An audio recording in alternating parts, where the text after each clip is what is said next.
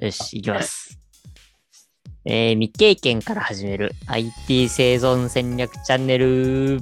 イエーおはようございます。おはようございます。はい。じゃあ今日もですね、えーやっていきましょう。はい。そうですね。はい寒い中、やっていきましょう。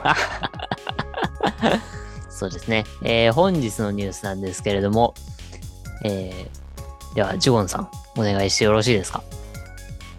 ははい、はい。えー、っとですね、今年も、まあ、デブサミ、通称デブサミと言われてる、えーデベロッパーズサミットっていうのが、えー開催されるんですけれども、はい。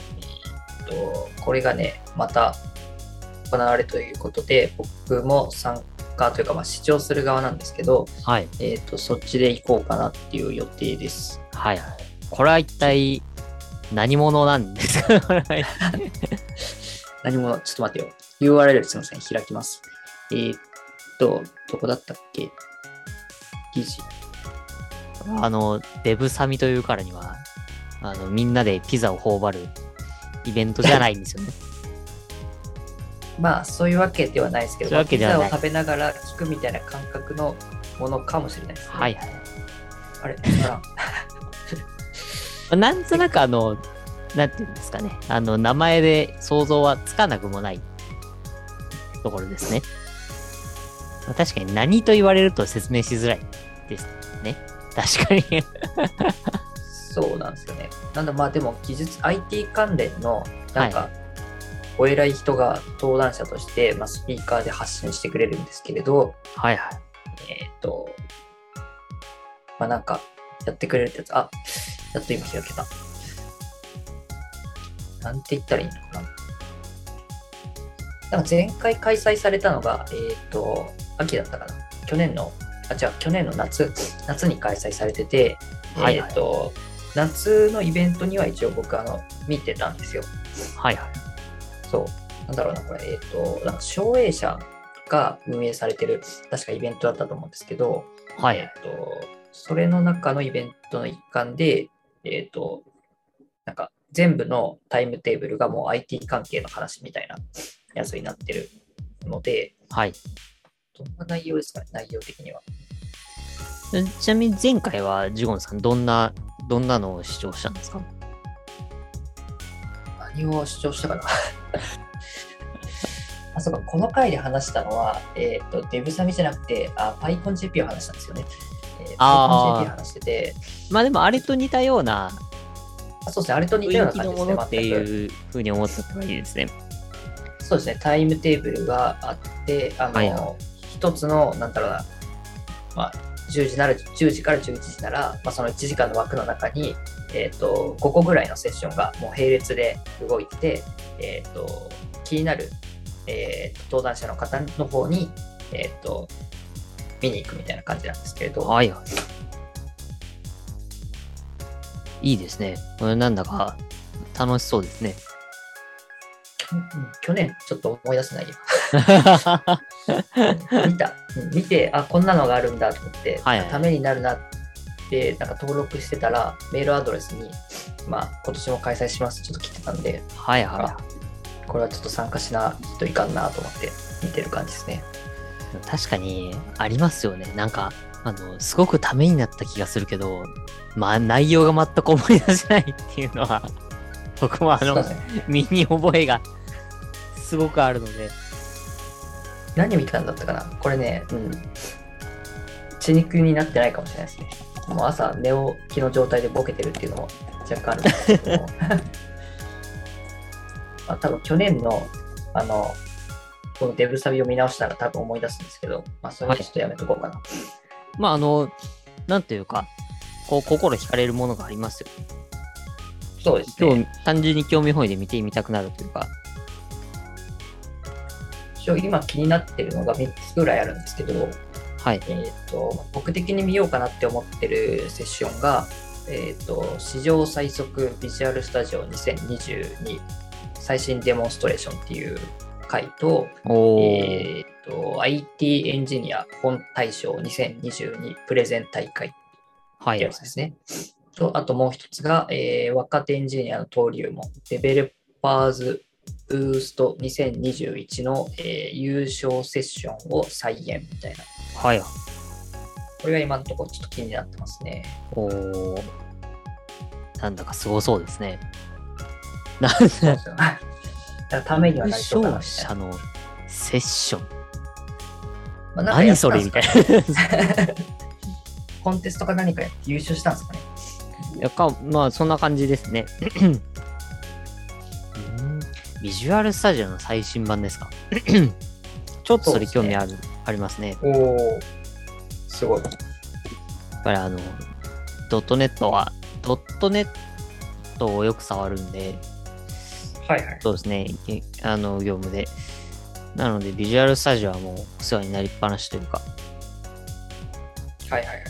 そうですね。なんかそっちは僕あまり詳しくなかったんですけど、ああ、はいそのおまけとして、なんだろうな、VS コードや GitHub にも触れながら、なんだろうな、そのプラグインとか便利な機能を合わせて紹介っていう風にちょっと書いてあったんで、あの紹介ページの方で。はいはい。まあどちらかというと僕はまあそうですね。そっちを聞きたいかなっていう感じですね。はいビジュアルスタジオ2022よりはみたいな。そうですね。多分あの VS コードの方が多分ユーザーは多いような気がしますね。あはい。あまあどうなんだろう。その、パイ、全体のパイで見たらわかんないですけどね。ねなんとなく雰囲気、VS コードは誰でも使ってるっていうイメージで、まあドッあ、そうですね。トネットとか、あの、シュシャープで開発するってなった時にビジュアルスタジオを使うっていうはいはいはい。イメージがあるんで、そうですね。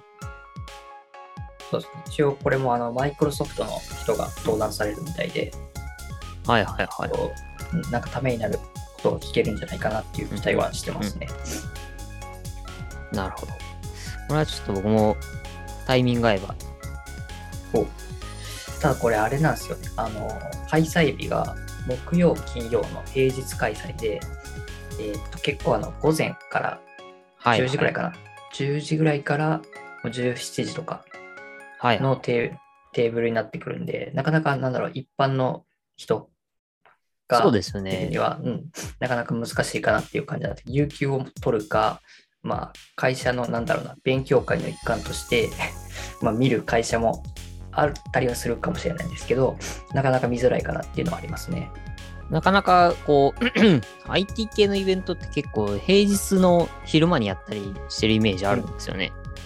ですねな。かなかこう、サラリーマン泣かせだなと思うんですけどね。そうなんですよね。あ、そうですね。まあでも、まあ、どうだろう。うーん、まあ、リモートワークやりながら、みたいな感。じですかね。いや、わかんないですけどね。あ今、結構もうリモートワーク中心なんですか？いや、まあ、やったりやらなかったりみたいな感じですかね。うん。あの、なかなか、こう意外と、あの、業界あるあるだと思うんですけれども、セキュリティ的にできませんっていう、あの、パターンもあったりもするので、うん、はいはいはい。そうですね。これやるなら、現場というか、ちゃんと来てね、みたいな。そうですね。はい。あのーやっぱりデプロイ作業だったりとかいうところは、はいなかなか難しい場合もあるので、まあもちろんフルリモートの企業さんもいっぱいあると思うんですけど、はい。実は意外とできないみたいな会社さんもあったりするかもしれないですね。その社内の共有、その開発環境に外から繋がんないとか。まあそれはないかな。でもなかなかね、あの、難しい会社さんもあるのかな。ただまあ、あの、ありがたいことに、一応やれる環境があるので、そうですね。ちょっと一度検討してみようかなというところですね。おーはい。じゃあぜひ、面白そうなセッションがあったらはい。教えてください。はい。わかりました。そうですね。また、あの、何かあれば、ここで共有させていただきたいと思っております。はい。はい。では、えーっと、本日のニュースはこんなところで、えー、では続いて、えー、トピックの方ですね。えー、ちょ僕からですね、えー、カーネルについて、まあ、カーネルについてというところで、すごいですね。うん。まああのゃ低レイヤーのところを話しに 来ましたね。そうですね。ただまあ、あの、あんまり深いことを話せないんですけれども、まあ、このカーネルが何かっていうところなんですけれども、まあ、あの、そもそも、こう、例えばパソコンでパワポとか Excel とか、こうソフトを使うときに、はいはい。あのソフトがいきなり、こう、パソコンのハードウェアに、これこれしてくれ、あれこれしてくれって指示を出しているかっていうと、そうではないっていうところなんですよね。だこの物理的なパソコンというものと、Excel だったり、パワポだったりをつなぐものとして、その OS というものがありますよと。まあ、はい今回便宜上つなぐっていう風に喋ってますけど、まあその OS という土台の上にあのアプリケーションが動いてるわけですよね。ざっくり言うと。Excel ですとか、あの、はい PowerPoint ですとか。で、まあその OS の、まああの、なんていうんですかね。まあ OS の中にもいろんな、こう、ものが動いてるんですけれども、その中のこう中核になるようなものが、まあカーネルというものになるわけなんですよね。でまずこれがこう、カーネルのざっくりした、まあ、役割というかポジションですね。で、はいあの、もうちょっと話すと、まあそのカーネルがいきなりこうソフトから、あのこれこれ計算してくれ、あれこれしてくれっていうものをもらうというよりは、あのまあ、他にも、例えば、こう、シェルですとか、デーモンとかっていうワードをこう聞いたことある方もいるかもしれないんですけれども、まあそういった人たちとこう連携しながら、こう、カーネルというのが動いていますと。というところなんですね。まあ、なので、その、まあ、OS の中のまあ社長さんというか、あの、サッカーで言うと、あの、一番活躍する人、何でしたっけフォア、あの、10番だか11番だかの人ですね。今、こう、例えようと思ってポジション名が出てこなかったですけど。まあ、そんなところですよ、というところですね。で、あの、これぐらいの理解でとりあえずはいいかなと思っていて、カーネル、かはい。カーネルって聞くと、なんか Linux を想像しちゃいますけど、これは Windows とかでも、まあ、カーネルみたいなのは必ずあるみたいな感じですかね。そうですね。あの、まあ、OS の中には、まあ、カーネルっていう名前じゃない場合もあると思うんですけど、必ずこれに準ずるものがあるはずうん。と思っていただければいいのかなと。確かね、Windows もカーネルって名前だったと思うんですよね。あの、OS が吐き出すイベントログみたいなものには、確か、あの、最初に PC を立ち上げるときの、とか再起動するときのイベントには、あの、カーネルがなんちゃらみたいなのが書いてあったのを見た記憶があるんで、多分カーネルだったと思います。間違ってたらすみません。了解です。まあ、はい基本的な考え方一緒ってことですね。そうですね。で、まあ、あの、このあたりで調べれば調べるほど、あの、いろんな話が出てくると思うんですけど、まずは、まあ、あの、なんていうんですかね、あの、最低限の知識はこんなところですと。いうところですね。まあ、このあたりはですね、ジュゴンさんのが詳しいんじゃないかなと思うんですけれども、何か補足等あれば。いや、ないですね。ちょっと僕も詳しくないですけど、なかなか漠然とした、うんはい理解しあんまりないんで、カーネルか。なんか、円の中にいっぱい入ってるやつですよね。あ、そうです、そうです。イメージ、イメージ、イメージそんな感じ。めちゃくちゃふわっとした発言しかできな。はいい。あの、あとはまあ、補足としては、えっ、と、先ほど申し上げた、こう、シェルとかデーモンが何かっていうところなんですけど、まあ、そのシェルというのは、あのーなんていうんですかね。何かこう、OS の受付のお姉さんみたいな立ち位置なんですね。ないうか、あの、コマンドプロンプトとか、あのーあそこからこう何かこうコマンドを打つと、まあ、あの、シェルさんが、はいはい、わかりました。その処理ですね。って、ふうに受け付けてくれるというものがシェルだったりとか。はいはい。そうですね。シェルスクリプトとかなんか言ったりしますか？はい。で結構シェルっていうのもざっくりと、あのー用語として使われたりするので、シェルって何ですか？みたいな感じになったりすると思うんですけど、そこもイメージは、あのーどの OS に関してもそんなイメージかなと。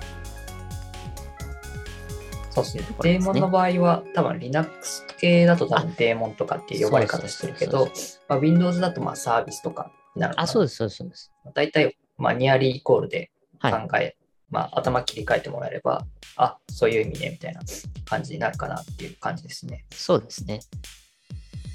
なので、あの、常駐して動いてる、まあ、あの、プログラム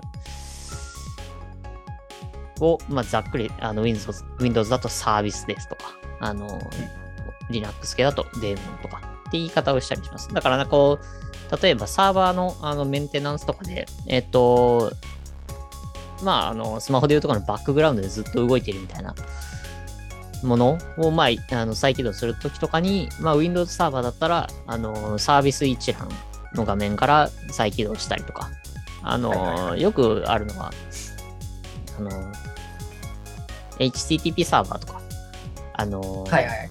あとはまあ、それに準じて、まあ、あの、トムキャット、トムキャットはあんまりやらないかな。でも、まあ、トムキャットとか、あの、そういうミドルウェアですね。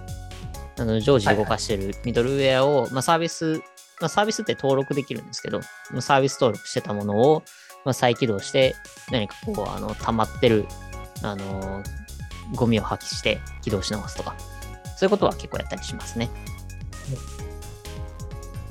なので、あの、ね保守とかやるとき、一歩踏み込んだ保守とかやるときにあの知っておくと、ああ、そういうことねっていう、あの、理解が早いというか、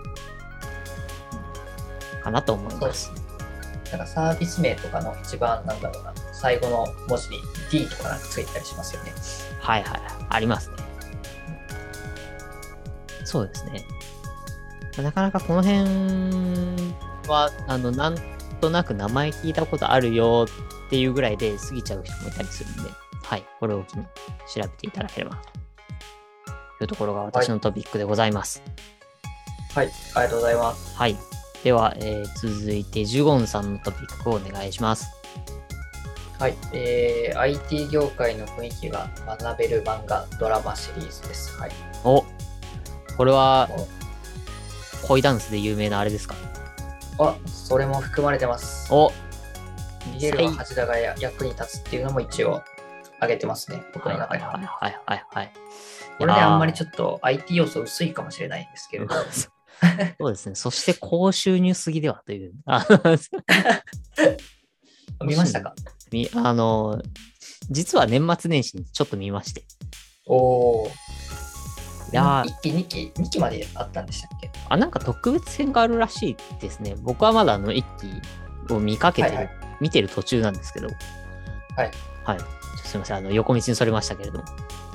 それはあれもはいそうですね、平正さんこと星野源さんがですね、はい。まあ、演じられてる、えーまあ、ドラマなんですけれど、はい。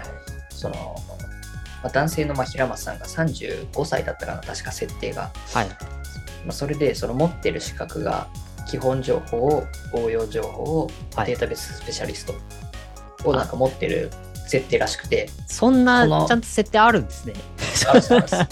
知らなかった。この3つの資格を持ってると、まあ、ガッキーと結婚ができると。すごいなんか、言われあの、言われてたんです。言われてたんですけど、はい。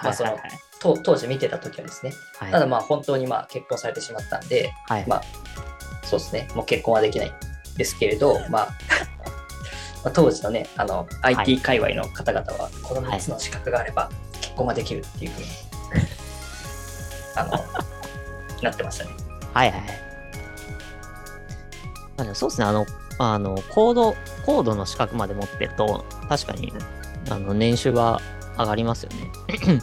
応用の1個を持ってると、あの、プラスアルファ、月収が2、3万上がるとことかも結構あるんじゃないかな。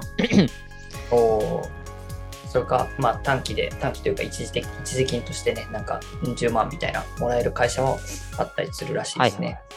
そうですね。あの、応用の1個を上まで取ると、はい。そうか。それなら、あれですね。あの、生活にも納得ですね。なるほど。だって、思いま、いや、ちょっと、めっちゃ話それちゃいますけど、いや、思いませんでした。あの、35歳ではいはい。システムエンジニアで、でも家政婦さん雇って、で、あできなくないのか。別に普通に結婚されてる方もいるから、世の中には。まあできるんじゃないですかね、わかんないですけど。なんだかすごく、あの、なんていうんですかね。確かに冷静に考えてみれば、やれなくもないけど、なんかあ、お金持ってる感がすごかった。確かにお金に困ってない感はありますよね。そうなんですよ。なんか、え？みたいな。っていう、すいません。うん。あの、あそうなんです。この庶民、庶あの、すいませんちょっと申し訳ない。僕、庶民感が出てしまいましたね。庶民感。まあね、その IT とまあ恋愛かなわかんないけど、まあ、そこら辺をね、なんかうまいこと噛み合わせて、まはいあ、やってるドラマなんでね、まあ、ぜひ見てない人は見ると、まあ、ちょっとは IT のところも出てるんで、まあ、こんな雰囲気なんだっていうのがわかるのかなっていう感じですね。そうですね。意外と近からず遠からずなところはあるので、こう、あの、ドラマを見た限りですけどね。あとはですね、はい4つぐらいちょっとあげるんですけど、あら、漫画で1個ありまして、はい。えーと、王様たちのバイキングっていう漫画ですね。はい。知ってますかね？いや、それは知らないですね。おなんかこれも、これなんだったかな、あの、セキュリティ系とか、ハッカー、クラッカーみたいな感じで、まあ、そんな感じの攻撃するが人、守る人みたいな感じのですね、なんか漫画があるんですけれど、はい。なんだろうな、高校中退の人が主人公なんですけれど、まあめちゃくちゃそのプログラミングの能力があって、まあ、いろんなとこハッキングしてましたよみたいな人が、だから、ちょっと僕説明下手なんでうまく言えないんですけれど、大丈夫ですよ。なんかそんな感じの漫画です。はい。はいはいはい。なるほど。もう一度、もう一度タイトルを教えてくれますか？王様たちのバイキングですね。あこれじゃあ王 URL 貼りますけども、はい。えーっと、ジェネラルでいいかな。よいしょ。この名前ですね。あありがとうございます。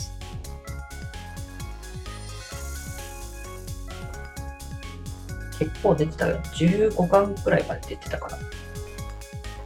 おー。あ19だ。19まで出てますね。なかなかあの、なんていうんですかね。こう、こ、濃ゆい表紙ですね、これ。まあ、濃ゆい、濃ゆいですね。濃ゆいですね。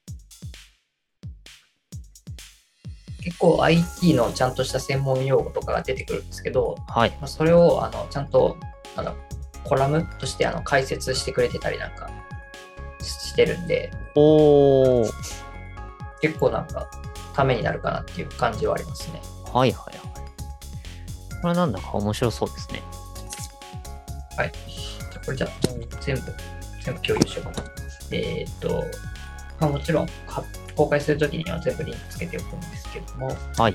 他にはですね、えーっとドラマで、海外ドラマの、まあ、ミスターロボットっていうはいドラ。マもあったりしますね。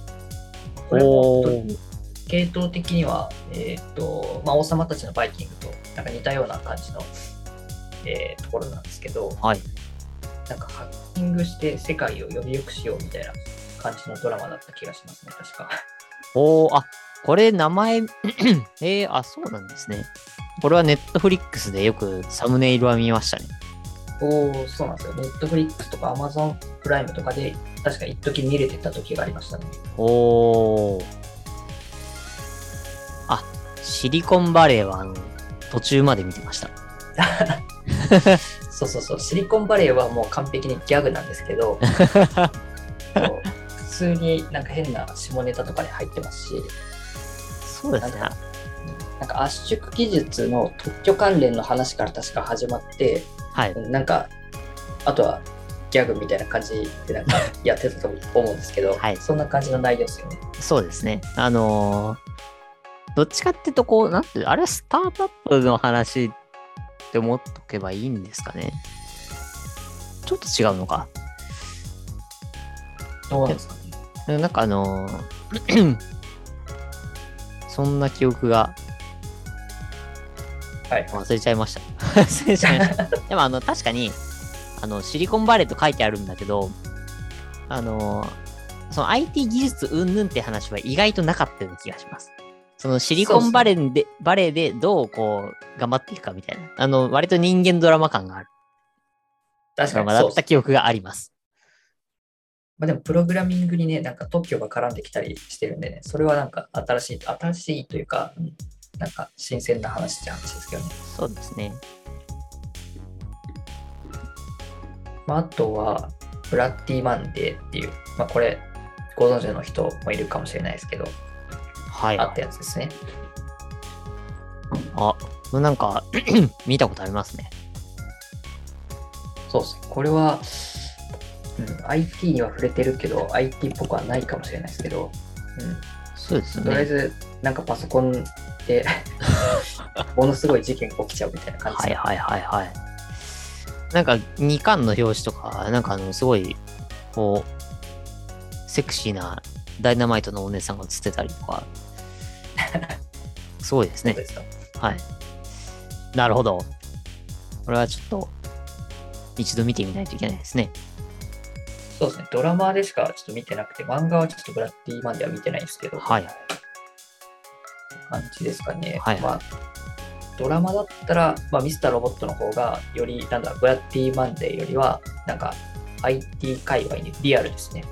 ああ、はいはいはい。誇張してないというか、はい。なんかそのプログラミングをなんかして事件を解決してるとかいう、なんだろうな、流れがあったりするんですけど、はい。なんだろうな、その画面を止めてよく見てみると、全然その関係ないことをしてるっていうのが、その、あったりするんですよ。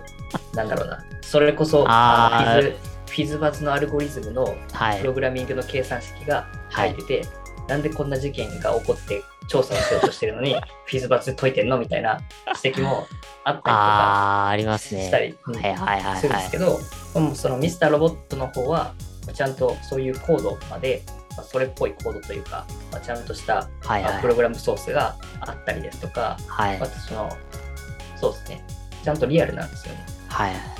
いや、わかります。あの、すごくわかるんですよね。た、あの、これまた脇道にそれちゃいますけど、映画とかでハッキングするシーンとかあるじゃないですか。はいはい。パソコンでカタカタハッキングしてて、でもなんか、なんていうんですか、こう、ネズミが何かを持ち出してる映像がパソコンに出てきたりするんですけど、いや、お前それっていう。それ、ハッキング用のソフトがその端末に入っとるんかみたいな。まあ、確かに、それ演出やりすぎだぞみたいな。いやいやいや、みたいな。それハッキング用のソフトが、その、そんなす潜入した基地の端末に入っとるわけねえやんっていう。おかしいやろ、みたいな。あと、あの、あれですね、コマンドがガーって流れてくんですけど、いやいや、はいはいそんな流れ方せえへんみたいな。よく見ると、なんか、イメージなんとか、骨ならみたいな、なんか、謎の、謎の文言が書いてある。そうなんか適当な簡単なコマンドを叩いて、連続で同じの叩いてるだけとかね、なんか、なんかそれっぽいコマンドをたた叩いて見せてるだけとかね、あるんですけど、結そういうのがね、あるんで。この職業あるあるかもしれないです。あの、悲しいさがというか、うん。あの、ハッキングシーンとかがやけにダサく見えるっていう。いきなり、なんかそこまですごくドキドキしてたのにそこですごい冷めるみたいな。ちょっとそれ演出やりすぎやないかな。そうそうそうそうそう。そんなことないやろみたいな。そうそうあとなんか、なこれはどういう OS で動いてるんですかねなんかね、それ、それ、そのはいはいはい。ありますね。そんな動き方せえへんやろ。そうそういうのが、まあ、中にはあったりするんですけど、はい。そうですね。ミスターロボットとかはまあ信用していいかなっていうところですね。はい。皆さんぜひ一度あの見てみていただいて。なんかね、あの、知識が深まるきっかけになったりするかもしれないので。そうですね。あ、この、なんだろう、分野面白そうだなってもしなったら、その分野に行けばいいかなっていうところもあるかもしれないですかね。はい。インフラだったり、ウェブ屋だったりとか、なんか、多分設定とかがあって触れたりしてるところもあると思うんで、はいはい。そうですね。あの、参考になるのではないかなと。というところですかね。はい。まあ、以上です。はい。ありがとうございました。えーこのチャンネルではですね、えー皆さんから話してほしいトピックや、えー番組の感想を募集してますので、えーコメント欄もしくは Twitter 等の SNS もやってますので、えーそちらの DM までご連絡ください。え SNS のフォローとチャンネル登録もぜひお願いします。というところで、えー本日もありがとうございました。ありがとうございました。